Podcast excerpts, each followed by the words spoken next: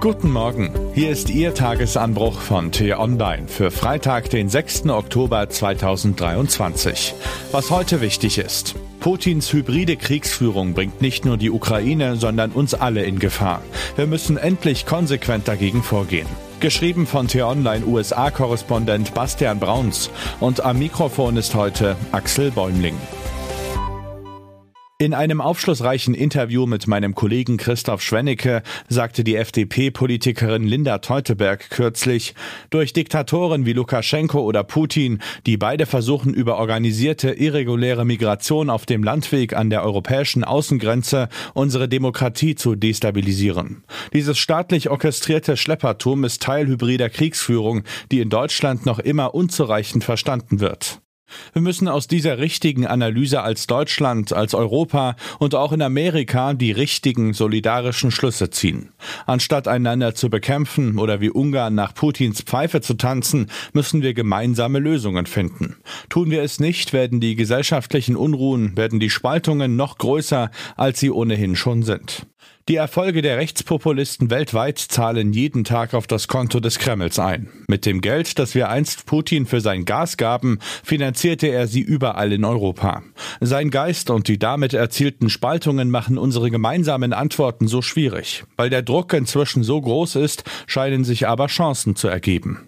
Dazu hat auch der Finanzminister Christian Lindner meinen Kollegen Christoph Schwennecke und Tim Kummert jetzt ein Interview gegeben.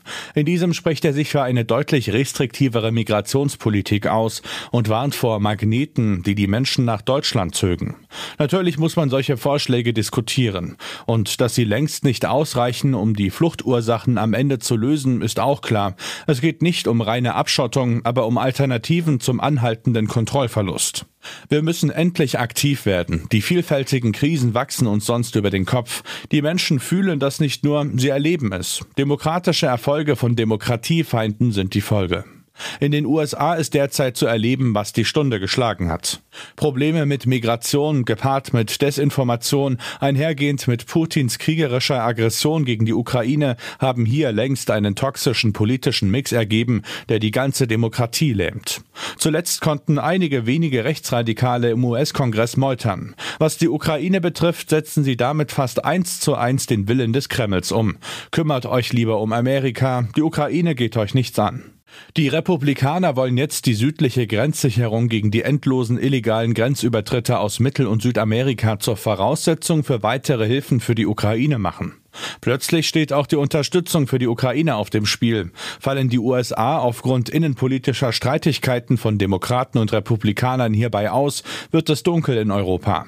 Ohne die Amerikaner, auch das gehört zum Einschätzen der Realität, wären wir der Ukraine militärisch kaum zur Seite gesprungen. Auf den transatlantischen Zusammenhalt sind wir angewiesen.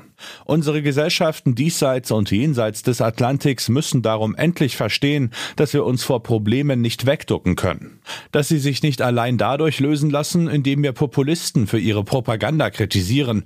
Konsequent müssen wir die Probleme selbst angehen und die besser lösen, als sie es vorgeben zu tun. Zögerlichkeit ist dafür die falsche Strategie.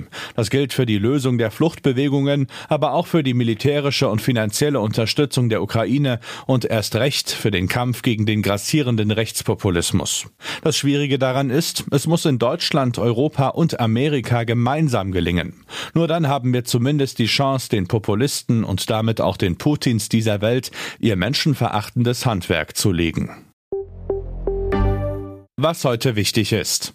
Erstmals reist der deutsche Bundespräsident Frank-Walter Steinmeier auf Einladung von Joe Biden nach Washington.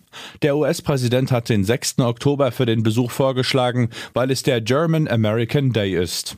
Es ist das erste offizielle Treffen der beiden als Staatsoberhäupter. In Oslo wird heute verkündet, wer in diesem Jahr mit dem Friedensnobelpreis ausgezeichnet wird.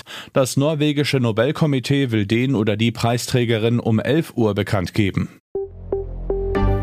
Die Staats- und Regierungschefs der 27 EU-Länder beraten an diesem Freitag im spanischen Granada über den Kampf gegen unerwünschte Migration.